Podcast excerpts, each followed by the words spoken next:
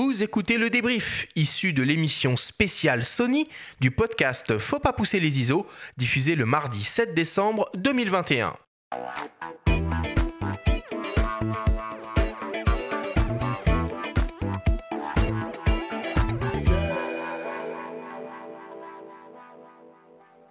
Nous sommes toujours dans Faut pas pousser les ISO sur l'émission spéciale Sony autour de l'Alpha 7 IV. C'est le moment du débrief.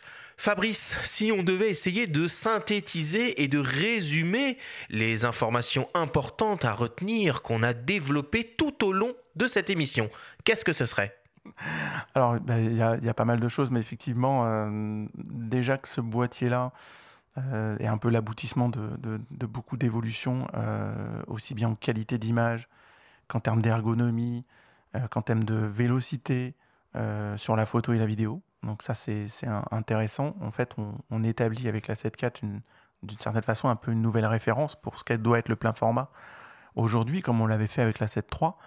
Euh, donc ça, c'est une chose que c'est vraiment un boîtier euh, multi-cible, comme on dit, multi-usage, euh, qu'on soit débutant et qu'on veuille vraiment se faire plaisir en photo comme en vidéo, ou qu'on soit expert, ou qu'on soit même quasiment complètement professionnel en second boîtier, ou même en boîtier premier, hein. aussi bien en photo qu'en vidéo. Donc ça, c'est vraiment un boîtier d'une énorme souplesse, d'une énorme polyvalence, que euh, l'univers photo euh, n'est pas mangé par l'univers vidéo et inversement, que c'est vraiment deux, univers qui ont été complètement développés dans le boîtier et qui sont euh, extrêmement bien cloisonnés pour ne pas se contaminer et pouvoir être utilisés à plein, chacun dans son secteur en fait. Ce qu'on voit bien dans la nouvelle interface de menu du coup. Exactement. Hein. L'architecture qui a été entièrement redessinée fait la part belle et fait la distinction entre les deux Tout univers à fait. finalement. Alors le menu photo est plus complet.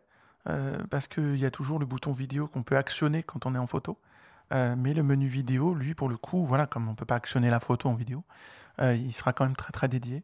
Et puis surtout, il y a un petit bouton qui permet de switcher de l'un à l'autre et donc d'avoir toute la configuration des boutons Donc ça, c'est cette polyvalence, ce cloisonnement, le fait que on peut l'utiliser que en photo et que la photo n'a pas été brimée parce qu'on a développé la fonction vidéo et inversement. Donc ça, c'est euh, voilà, un peu euh, la nouvelle, euh, la nouvelle référence de, ce que doit être un boîtier plein format aujourd'hui. Je pense que la 7.4 va proposer ça. Oui, puis l'écran orientable dans toutes les directions. Longtemps, on entendait chez vous, chez d'autres constructeurs, c'est trop fragile sur les boîtiers pro, on peut pas faire. On va, on préfère mettre des écrans alors longtemps fixes ou alors inclinables d'une certaine manière. Là, on voit avec la 7C, la 7S3 et désormais la 7.4 que vous y allez. Ouais, donc ça, c'est 10. Ouais, mm. c'est une bonne chose, ça. Donc ça, effectivement, donc après, euh, l'ergonomie du boîtier, comme tu disais, euh, la qualité du viseur, hein, le confort d'utilisation, l'ergonomie fait partie du confort. Chaque bouton a été, euh, on va dire, individualisé dans son, dans son contact avec les doigts. C'est-à-dire qu'on peut les reconnaître alors qu'on a l'œil dans le viseur, c'est beaucoup plus facile qu'avant.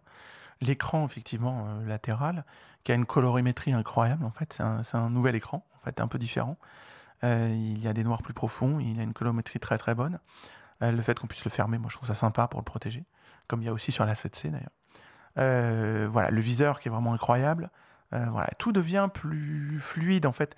En fait, on est arrivé à un tel niveau de technologie dedans, d'algorithme, de fluidité, qu'en fait l'appareil est là pour se faire oublier et on peut toujours reprendre le, le contrôle dessus. Donc ça, c'est, je pense, voilà, c'est, on est arrivé à un point très avancé les technologies au service de, des créateurs d'images photo et vidéo. Est-ce que tu peux nous donner les caractéristiques principales de ce boîtier en photo? Alors en photo, si on veut résumer, effectivement, donc c'est le, capteur, 33 millions de pixels, d'accord, jusqu'à plus de 200 000 ISO. Ça c'est pour des usages bien spécifiques. Une rafale à 10 images par seconde. Euh, fichier RAW, on n'a pas parlé de fichier HEIF, mais effectivement, peut-être pour une autre émission.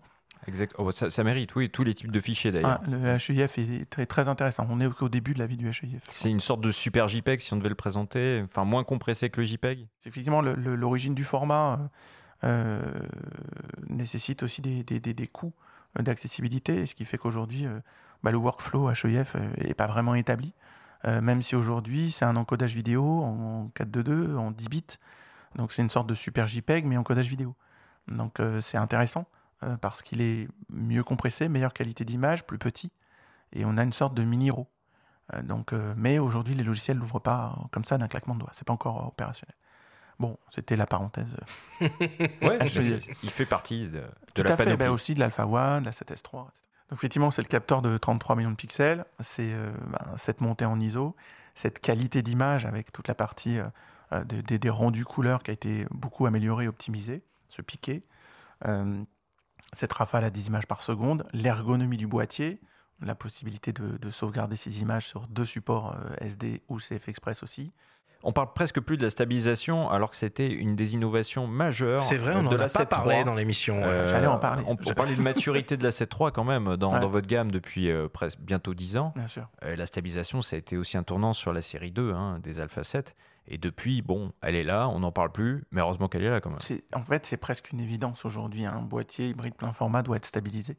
Euh, donc, c'est vrai que nous, on a une stabilisation, euh, ben, c'est l'Alpha 7 II. Donc, ça date aussi un, un peu. On a été les pionniers de la stabilisation des capteurs euh, sur les hybrides. Euh, donc, on a un système qui est très éprouvé, euh, qui est, sur lesquels on a une fiabilité énorme. Mais ça veut dire qu'on stabilise n'importe quel objectif, qu'il soit stabilisé ou non. Donc, ça, c'est intéressant. On est jusqu'à 5,5 stop. Donc, ça, c'est intéressant. Qu'est-ce qu'on a d'autre comme spec photo très sympa? Autofocus Rafale? Alors voilà, on y va. Rafale, je viens de le dire, j'avais dit 10 images. L'autofocus, donc ça, avec le suivi des yeux en temps réel. Euh, ça, c'est juste euh, incroyable. Quand on sait qu'aujourd'hui, on, photographie majoritairement euh, de l'humain ou des animaux, mais des personnages. Et qu'on ce qu'on veut, c'est l'expression du regard. Donc ça, c'est d'une fluidité incroyable à l'usage. Donc effectivement, euh, les, les- les algori- les algorithmes IAS qui permettent de, suivre euh, les yeux du sujet, euh, c'est vraiment essentiel aujourd'hui. Et c'est surtout d'une fluidité incroyable parce que c'est c'est 80% de nos images, que ce soit humains ou animaux. Et alors, un, exemple assez incroyable du fonctionnement de, ces systèmes, c'est quand on est par exemple en mariage, le photographe de mariage peut très bien enregistrer le visage euh, du démarié, d'accord? Et comme ça, il y aura une priorité visage dans les différentes photos de groupe qui vont être faites au visage des mariés ou de la mariée, et systématiquement, ça prendra les yeux, quelle que soit, d'une certaine façon, la position de- du sujet. Donc tous ces algorithmes-là euh, ont- sont tellement aboutis aujourd'hui que ça devient incroyablement facile de l'utiliser. Ça marchera en vidéo, ça, pour et un ça mariage, par marche exemple aussi, Ouais. Bien sûr, ça marche déjà en vidéo. Et, ça, et ce qui est inauguré par la facette 4, par exemple, c'est que ça marche aussi bien en photo en vidéo, aussi bien pour les humains que les animaux, que les oiseaux. Hein, et ce sont des bases de données différentes, il faut juste le sélectionner. Donc ça, c'est- c'est très intéressant euh, comme système de mise au point euh, au quotidien. Et est-ce que du coup, tu peux nous donner les principales caractéristiques de l'appareil en vidéo pour terminer? Alors en vidéo, ben, le- le- tout ce que je viens de dire sur l'autofocus, euh, c'est en vidéo. Mhm. En vidéo, les caractéristiques, c'est effectivement qu'on est en, en 4K jusqu'en 60 images par seconde, qu'on encode avec aujourd'hui euh, ben, les codecs les plus courants et les meilleurs qui sont H264, H265, que tout est fait en interne et extrêmement facilement utilisable.